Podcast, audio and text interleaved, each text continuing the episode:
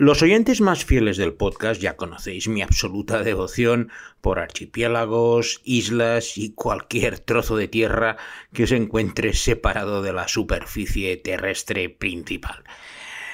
Siempre en mis viajes eh, tenía una especie de costumbre cuando podía que finalizarlo en algún archipiélago, en alguna isla, un poco como para descansar de los recorridos que me pegaba por tierra firme, en especial pues cuando iba por África, América del Sur.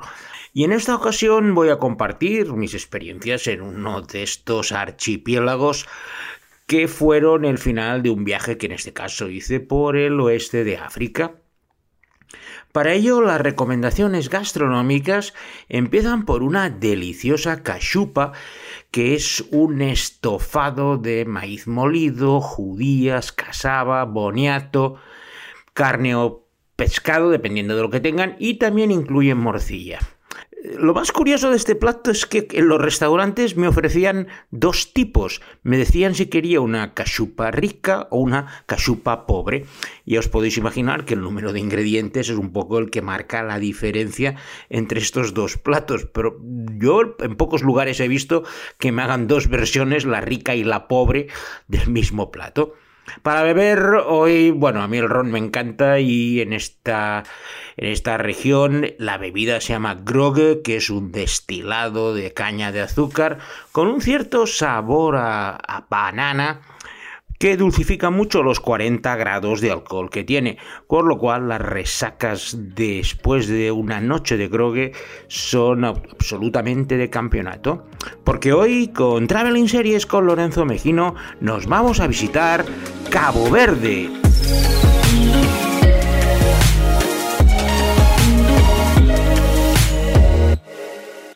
El archipiélago de Cabo Verde se encuentra situado en medio del Océano Atlántico, a unos 1.600 kilómetros al sur de las Canarias y más o menos enfrente de la costa de Senegal, a la altura de Dakar. La comparación más sencilla es con las Islas Canarias, por lo que, para que os hagáis una idea, en Canarias tenemos siete islas principales, mientras que en Cabo Verde hay nueve, más una grande que está deshabitada. En términos de superficie, Cabo Verde tiene más o menos la mitad de extensión de las Islas Canarias, a pesar de tener dos islas más, porque ninguna isla es tan grande como Gran Canaria o Tenerife, que son las mayores del archipiélago canario. A nivel de población no llega ni al medio millón de habitantes, en comparación con los dos millones de las Islas Canarias, pero existe una enorme diáspora de caboverdianos que han establecido numerosas comunidades por países como Francia, en Galicia y sobre todo en la zona de Boston. Hay barrios, incluso pueblos por la zona, eh, por los arrabales de Boston que están llenos de caboverdianos por el efecto llamada de gente que le ha ido bien, pues se trae a su primo, a su sobrino, vamos, lo habitual en temas de migración. Históricamente ya fueron descubiertas por los navegantes portugueses y se convirtió en una colonia de Portugal durante muchos siglos. Por eso cuando os iré explicando posteriormente, vais paseando por las ciudades de Cabo Verde, es como estar paseando pues por ciudades portuguesas del siglo XVI, XVII, con los suelos adoquinados y esa arquitectura colonial que los portugueses exportaron a todas sus colonias africanas. Cabo Verde no tiene muchos recursos, viven principalmente de la pesca y del turismo porque el suelo volcánico pues, les permite agriculturas de subsistencia. Tampoco son mucha gente, ya os he dicho que no llegan a 500.000 personas, más de la mitad están en la isla principal, Santiago, y el resto pues diseminado por las islitas más pequeñas que todas tienen sus costumbres y idiosincrasias diferentes. Yo he podido visitar cuatro de las nueve, lo que no deja de ser un buen promedio porque las comunicaciones internas son un poco complicadas, hay barcos, hay avionetas, pero generalmente la gente suele llegar a una isla, en especial los turistas, y ya no se mueven de esa isla durante toda su estancia a Cabo Verde. Mi única visita duró dos semanas y fue al final de un viaje bastante largo que había realizado por diferentes países del África Occidental, desde Senegal, Mali, Burkina Faso, bajando por Nigeria y volviendo por la costa hasta Senegal.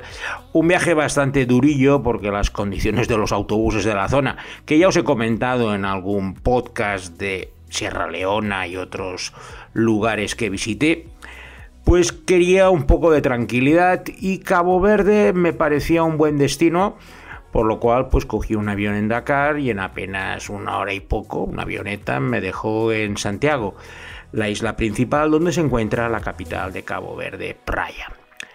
Allí pues me cogí un hotelito en la ciudad de Bella, la ciudad vieja, que es el lugar más bonito, y para mi sorpresa, al llegar al, hostal, era un hostal sencillo, había un japonés en la entrada con una cara de desolación increíble. Le pregunto al recepcionista, ¿Qué le pasa? Y dice, no sé, porque solo habla japonés, está así, parece que le han robado. Entonces, bueno, como tengo la suerte de hablar un poco de japonés, aunque lo tengo bastante olvidado, en aquella época aún lo hablaba un poco bien, le pregunté qué le había pasado y me explicó su historia. Básicamente él llegó al aeropuerto de Praia en un vuelo desde Senegal y Nada más salir de la terminal, pues bueno, le intentaba buscar un taxi.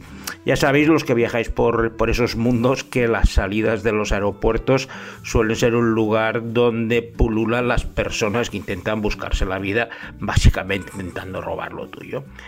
Pues bueno, este amigo japonés se subió a un taxi que le dijeron, pero para su sorpresa se subió otra persona detrás.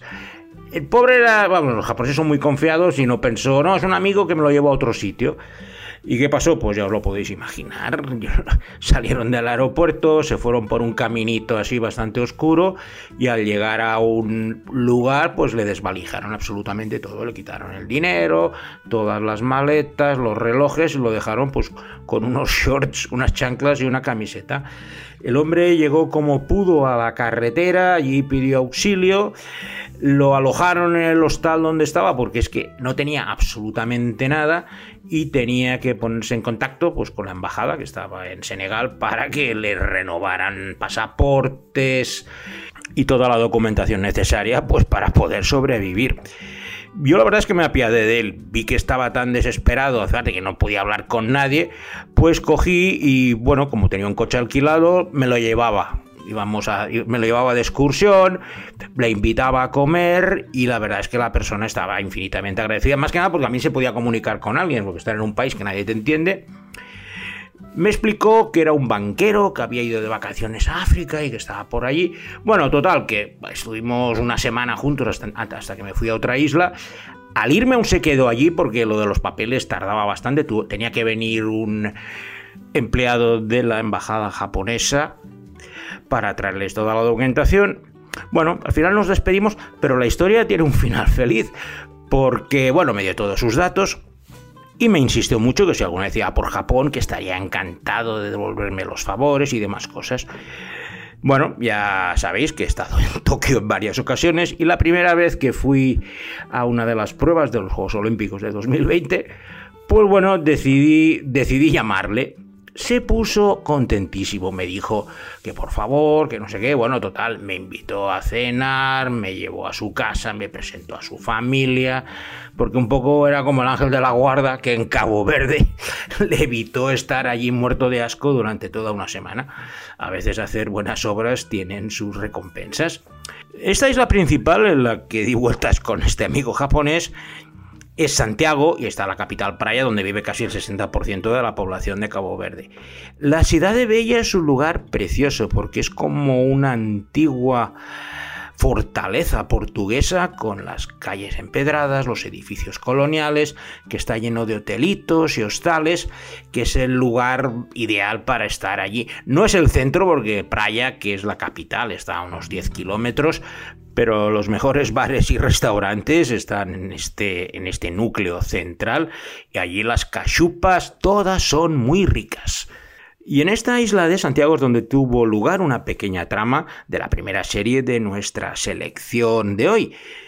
Una serie estadounidense que tiene como título Ladrón de guante blanco, White Collar.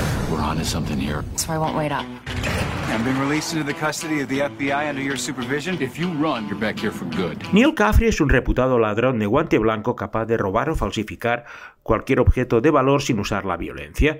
Es capturado de nuevo tras escapar de la prisión para buscar a su novia muy pocos meses de cumplir su condena. Su captor es la persona que le detuvo por primera vez el jefe de la División de Robos de Nueva York, Peter Burke, con el que llega a un acuerdo de colaboración en los casos que debe resolver a cambio de evitar su entrada en prisión, pero es obligado a llevar una tobillera para estar permanentemente localizable en un radio de acción determinado en el centro de Manhattan. La evolución de su relación personal y de su colaboración profesional es el eje central. Como seguramente muchos os estaréis preguntando qué relación tiene Cabo Verde con Ladrón de Guante Blanco, la respuesta es muy sencilla. En uno de los finales de temporada, en el de la tercera más concretamente, pues el ladrón de guante blanco, Neil Caffrey, consigue evadirse, escapar y huir al extranjero. ¿Y dónde se fue? A Cabo Verde. El inicio de la cuarta temporada vemos a Neil Caffrey pues en un lugar que dicen que es Cabo Verde y los primeros episodios transcurren allí. El problema, y es bastante grave, es que en la serie la gente de Cabo Verde habla español en lugar del portugués, que es la lengua de allí. No se miraron ni la Wikipedia y supongo que era más fácil tener extras latinos para hacer de caboverdianos que portugueses, pero no deja de ser una chapuza de mucho cuidado, pues que en una serie más o menos de un cierto nivel, pues sean incapaces de saber que en Cabo Verde se habla portugués y el español es completamente inexistente. El personaje más importante de la historia de Cabo Verde es sin duda alguna Milcar Cabral, que fue la persona que montó un movimiento de independencia que agrupaba tanto a Guinea-Bissau como a Cabo Verde, las dos colonias que están bastante cercanas en el oeste de, África, para iniciar pues una guerra bastante salvaje que tuvo muchas víctimas, no llegó al nivel de las de Angola y Mozambique, que fueron mucho mayores, pero lo cierto es que los portugueses para dejar a sus colonias solo lo hacían a sangre y fuego. Amílcar Cabral no llegó a ver la independencia puesto que fue asesinado por la policía de Salazar seis meses antes de conseguirlo, hacia 1973-1974, pero su presencia se ve en todas las islas de Cabo Verde con estatuas, calles y muchos edificios dedicados al héroe de la independencia. Y la segunda serie que vamos a hablar hoy lleva precisamente como protagonista principal la figura de Amílcar Cabral y se llama Cabralista. Percebemos diversidade cultural que Guiné tem e riqueza. Tem 20 e tal povo num espaço pequenino. Que se riqueza, cada, cada quem que se lado, cada quem que se lado. Que é uma importante. Cabralista es una serie documental sobre el líder revolucionario Amílcar Cabral y su movimiento que precisamente se llamaba Cabralista para independizarse de la metrópolis portuguesa, las dos colonias de Guinea-Bissau y Cabo Verde. A pesar de ser originario de Guinea-Bissau, llevó gran parte de su lucha inicial en Cabo Verde y fue un auténtico líder revolucionario a la altura del Che Guevara, pero en África. A pesar de ser eso, un líder revolucionario, fue recibido por el Papa, pudo hablar en las Naciones Unidas y lo cierto es que movilizó a muchísimas personas para manifestarse en pro de la independencia. El problema era que como sus teorías eran comunistas y de extrema izquierda, pues los poderes estadounidenses pues no le veían con muy buenos ojos, ni mucho menos, ya no digo, la policía de Salazar. Por eso, como os he comentado antes, este documental nos narra todo su ascenso hasta su asesinato seis meses antes de la independencia de Cabo Verde y de Guinea-Bissau. Ya os he comentado en el prólogo que he visitado cuatro de las islas. Tras visitar a Santiago, mi segunda parada tenía bastante claro que iba a ser la isla de Fogo, porque en ella se encuentra el Pico do Fogo, la punta más alta de Cabo Verde, un volcán precioso de poco más de 2.800 metros de altura que para subirlo pues tienes que estar 5 horitas porque la isla es pequeñita y la pendiente es de lo más fuerte. En este caso cogí un guía porque es mucho más sencillo, más que nada porque como el volcán está en activo, que no me metiera por alguna zona donde pudiera haber alguna caldera o alguna zona más peligrosa. Pero lo cierto es que la ascensión de, una, de un día de subida y bajada y las vistas desde arriba, que se ven todas las islas del archipiélago, pues fue otra de estas cosas que me gustó hacer en esta escapada a Cabo Verde. Tras fuego me fui a la playa. Tenía ganas de tener playas de arena blanca y en Cabo Verde solo hay tres islas que tienen estas playas de arena blanca y la principal de ellas es Sal. En Sal está el único aeropuerto internacional de grandes dimensiones de todas las islas de Cabo Verde, puesto que el de Playa es pequeñajo y solo llegan avionetas de Senegal. En cambio, los charters de turistas que vienen a las playas pues pueden aterrizar en Sal porque el aeropuerto tiene una pista mucho más larga, por lo cual los vuelos de Portugal o de Alemania o de Francia aterrizan siempre en Sal, que además, pues bueno, para el que solo quiere ir a la playa es lo que le va mejor. Es una isla, pues tipo Fuerteventura, por poneros una idea, arenas blancas, playas enormes, complejos hoteleros, muchas olas, muchos surfistas. Nada nuevo bajo el sol, pero bueno, hay gente que busca eso y eso lo respeto. Y yo de hecho fui ahí para ello. Y el nombre de la isla es el nombre de la tercera serie de nuestra selección cabo verdiana de hoy y se llama precisamente Sal. Olá portugueses, estamos aqui em Cabo Verde, Ilha do Sal, onde dentro de muito pouco tempo... Epá, então você deve vir para aqui, meu.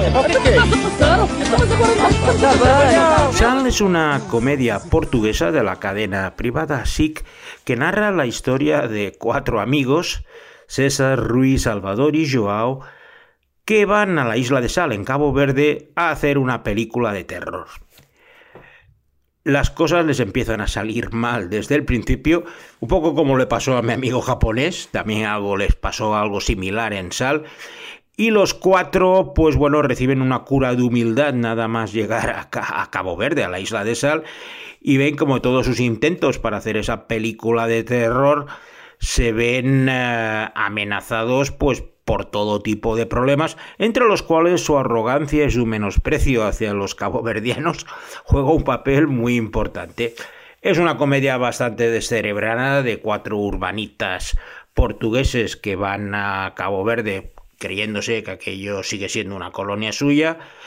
Sal funciona por acumulación de gags, algunos aciertan, otros la verdad es que son penosos, pero por lo menos te permite ver, porque han rodado parte de la serie en Cabo Verde, pues todo lo que os he comentado de las playas y los eh, resorts turísticos de la isla de Sal. Tras visitar estas tres islas caboverdianas, Santiago, Pico o Fogo, que la dicen de las dos maneras, y por último Sal, eh, mi último destino era algo especial porque es un poco la isla donde las esencias culturales de Cabo Verde se mantienen más intactas, que es la isla de Sao Vicente y sobre todo su capital Mindelo. Mindelo es el lugar donde nació y creció como cantante la insigne Cesaria Évora, la mejor artista que ha salido nunca de Cabo Verde y que seguramente conoceréis. Cesaria Évora empezó a cantar en los pequeños bares de Mindelo, que es una ciudad muy agradable, es pequeñita y muy manejable. La gente la recuerdo muy amable, me veían, me preguntaban de dónde venía, qué hacía por allí, porque no es un lugar muy turístico, excepto cuando hay los carnavales, que es lo principal. Yo no cogí ninguno de los dos carnavales, pero todos me decían, tienes que volver al carnaval, tienes que volver al carnaval. Y entre esos carnavales y la presencia de Cesárea Évora por todos los rincones de Mindelo, es un lugar que sí que os recomiendo que vayáis para ver todos los contrastes entre las islas. Ya os he dicho, primero tenemos la capital en Praia, la montaña en Pico do Fogo, las playas y los turistas en Sal y la esencia caboverdiana en Mindelo. Y de hecho una de las mejores canciones y más recordadas de Cesaria Évora se llama Dosé Guerra, que es el nombre de la cuarta y última serie caboverdiana de nuestra selección. Hoy Cabo más sublime Hoy Cabo Verde, angustia Dulce Guerra es la historia de la joven Cándida, descendiente de una familia acusada de brujería. Cuando nació pasaban muchas cosas extrañas en su zona y se la llevaron de Cabo Verde y fue a vivir a los Estados Unidos, a la zona de Boston, donde viven casi todos los caboverdianos, pero más adelante y después de la Segunda Guerra Mundial, en 1947, regresa a su isla natal para entender su historia. De nuevo, al regresar, cosas extrañas vuelven a pasar y de esta manera pues unen lo que sería la historia reciente de Cabo Verde, porque en 1947 es cuando hubo una gran hambruna y muchísima gente tuvo que emigrar pues en busca de algo de comida y de Guerra intenta rememorar esas épocas duras, juntándolo además pues con brujerías y supercherías que también forman una parte importante de la cultura de Cabo Verde. Y con esta serie basada en una canción de Cesaria Évora, finalizamos esta nueva edición de Traveling Series agradeciendo como siempre a Alberto Laya su insigne labor en la producción final de este podcast. Y sin nada más, me despido de vosotros hasta la semana que viene con otra nueva edición de Traveling Series con Lorenzo Mejino.